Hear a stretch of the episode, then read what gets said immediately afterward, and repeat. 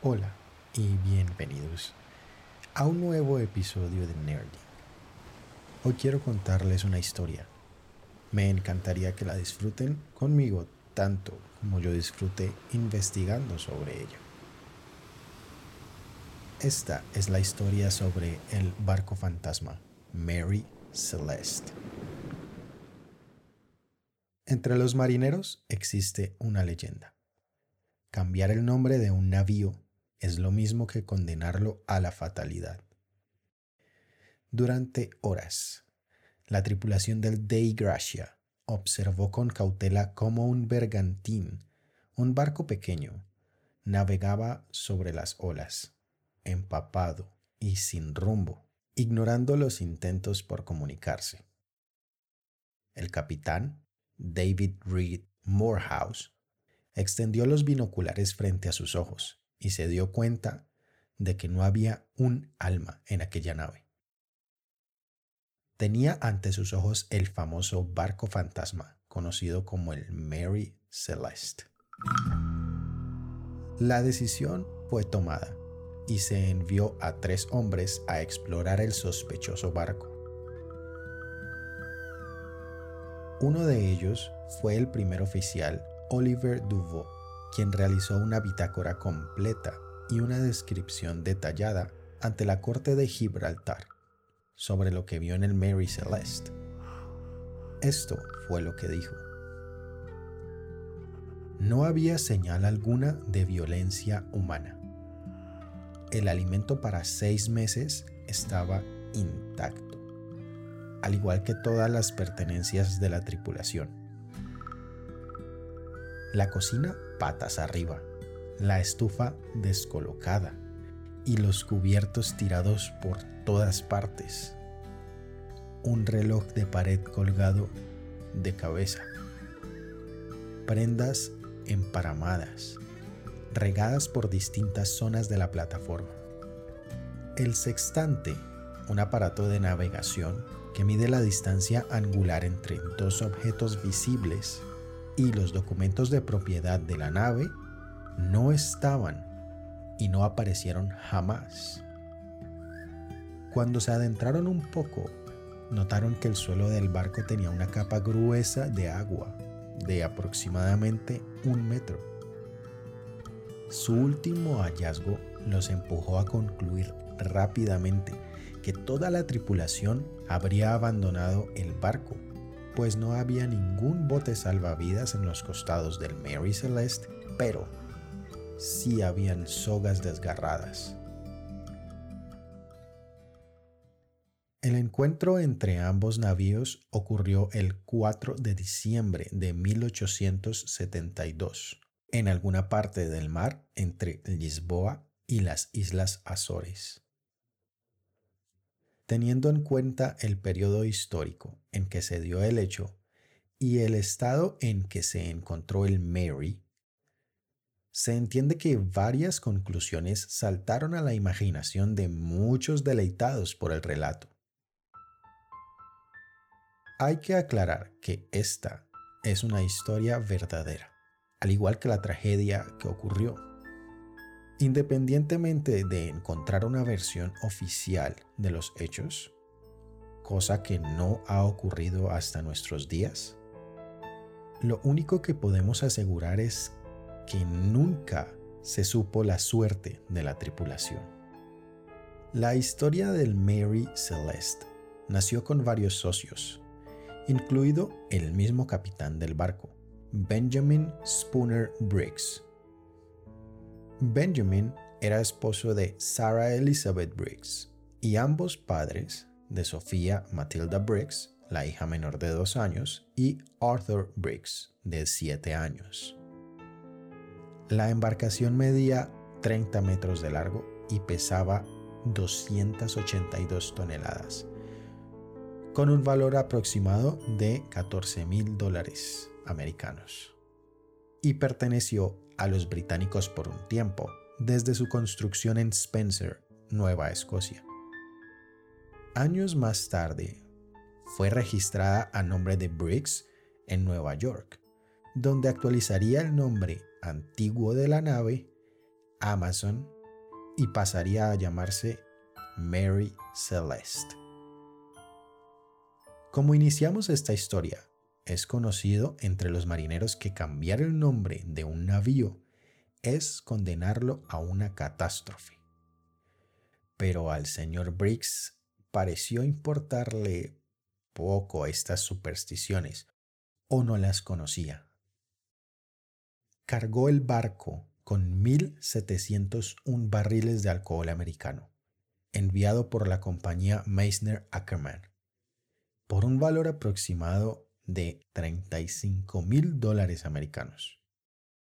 El capitán había realizado viajes semejantes y era reconocido por su gran habilidad para navegar entre los mares, pero esta era la primera vez que transportaba una carga de características inflamables y explosivas. Reunió un conjunto de cuatro marineros alemanes, Volkert y Boy Lorenzen, Arian Martens y Gottlieb Gontenschall. También reclutó a un cocinero danés llamado Edward Head. Finalmente, su segundo oficial era Andrew Gilling y el primer oficial, Albert Richardson. Hechos los arreglos previos, Benjamin y Sarah decidieron que Arthur, su hijo mayor, debía permanecer con su abuela en Estados Unidos para no perderse la escuela. Solamente Sofía embarcó junto con sus padres el Mary Celeste. Sin mucho más que agregar, emprendieron viaje desde Nueva York con destino Genoa, Italia, el 7 de noviembre de 1872, casi un mes antes de que el capitán del Dei Gracia encontrara la nave a la deriva. Aliens, viajes en el tiempo, un motín pirata. Explorando un poco las propuestas realizadas a través de la historia, hay quienes justifican sus posturas con los relatos del primer oficial Oliver Duvaux sobre lo que se encontró en el barco fantasma. Una teoría muy popular es que el Mary Celeste fue abordado por violentos piratas que secuestraron a toda la tripulación y en el proceso dañaron el suelo del barco. El problema con esta versión es que justifica la extraña desaparición de todos a bordo, pero no resuelve por qué las pertenencias más valiosas seguían en el barco. Si se tratara de piratas, seguramente habrían robado hasta el barco mismo, o por lo menos un puñado de objetos valiosos. Otra teoría que entusiasmó a los conocedores de esta historia fue la intervención de viajes en el tiempo. Dicen que no es coincidencia que Duvaux mencionara un reloj de cabeza, invertido.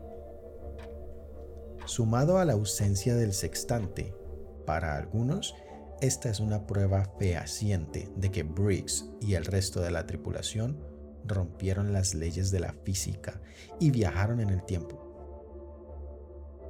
Sin embargo, hay otros que asocian el reloj invertido con un error humano. Alguno de los marineros pudo limpiar el reloj y posicionarlo de forma incorrecta al devolverlo a la pared. En cuanto al sextante, recordemos que tampoco se encontraron los documentos de propiedad del Mary Celeste, por lo que pone en duda el viaje en el tiempo si consideramos que ambas pertenencias eran de gran valor para Briggs, tanto para guiarse en el mar, como para no perder su participación del barco. De alguna manera, Briggs necesitaba estar en el mismo plano temporal. Aunque estas teorías suenen muy tentadoras y fascinantes, hay una muy llamativa, considerada por muchos como la verdadera. Para los más estudiados del tema, lo que ocurrió fue una cadena de eventos desafortunados detonada por el nerviosismo de Benjamin al transportar una carga tan delicada. Basándonos en que varios contenedores de alcohol estaban vacíos cuando revisaron el barco, puede que algunas piezas de la carga hayan detonado, causando daños en la estructura y permitiendo que el agua cubriera una parte del suelo. Esta cantidad de agua no fue considerada como una inundación por los expertos, pero puede que alertara lo suficiente al capitán. Junto al mal clima que sabemos que hizo ese día y la falta de cualquier tipo de comunicación con el mundo exterior debido a la época, quizás esas hayan sido las causas para que Briggs decidiera abandonar el barco. Esto explicaría varias cosas. Por ejemplo, la ausencia de botes salvavidas. También los contenedores vacíos y la extraña desaparición de la tripulación al intentar escapar desesperadamente. No olvidemos las sogas desgarradas en uno de los costados del navío. Podemos pensar que estas fueron usadas para atar un bote o los botes salvavidas y esperar a una distancia prudente a que la carga siguiera explotando o fuera seguro volver. Pero el hecho de que las sogas estuvieran desgarradas puede indicar que el viento y la marea empujaron violentamente el bote hasta desprenderlo y remolcarlo lejos del Mary Celeste. En medio del agitado oleaje y las fuertes ventiscas, habría resultado imposible retornar al navío y la desaparición de la tripulación parece indicar que su destino fue fatal en medio de estas circunstancias. Aunque suena a una teoría bastante sólida y cubre muchos vacíos, las inspecciones no indicaron ningún tipo de residuo de explosión y tampoco se logró determinar la naturaleza de los daños en el suelo del barco o qué había ocurrido con el cargamento desaparecido. Así las cosas, el Mary Celeste es considerado uno de los barcos fantasma más famoso de la historia, con misterios detrás que parecemos incapaces de resolver. Espero que esta historia les haya despertado un poco de intriga y que quieran investigar un poco más sobre ella. Existe una variedad de teorías alrededor de este relato. Te invito a que las explores, las encuentres y, ¿por qué no?, crees las tuyas propias. Esto fue Nerding. Muchas gracias por escucharnos el día de hoy.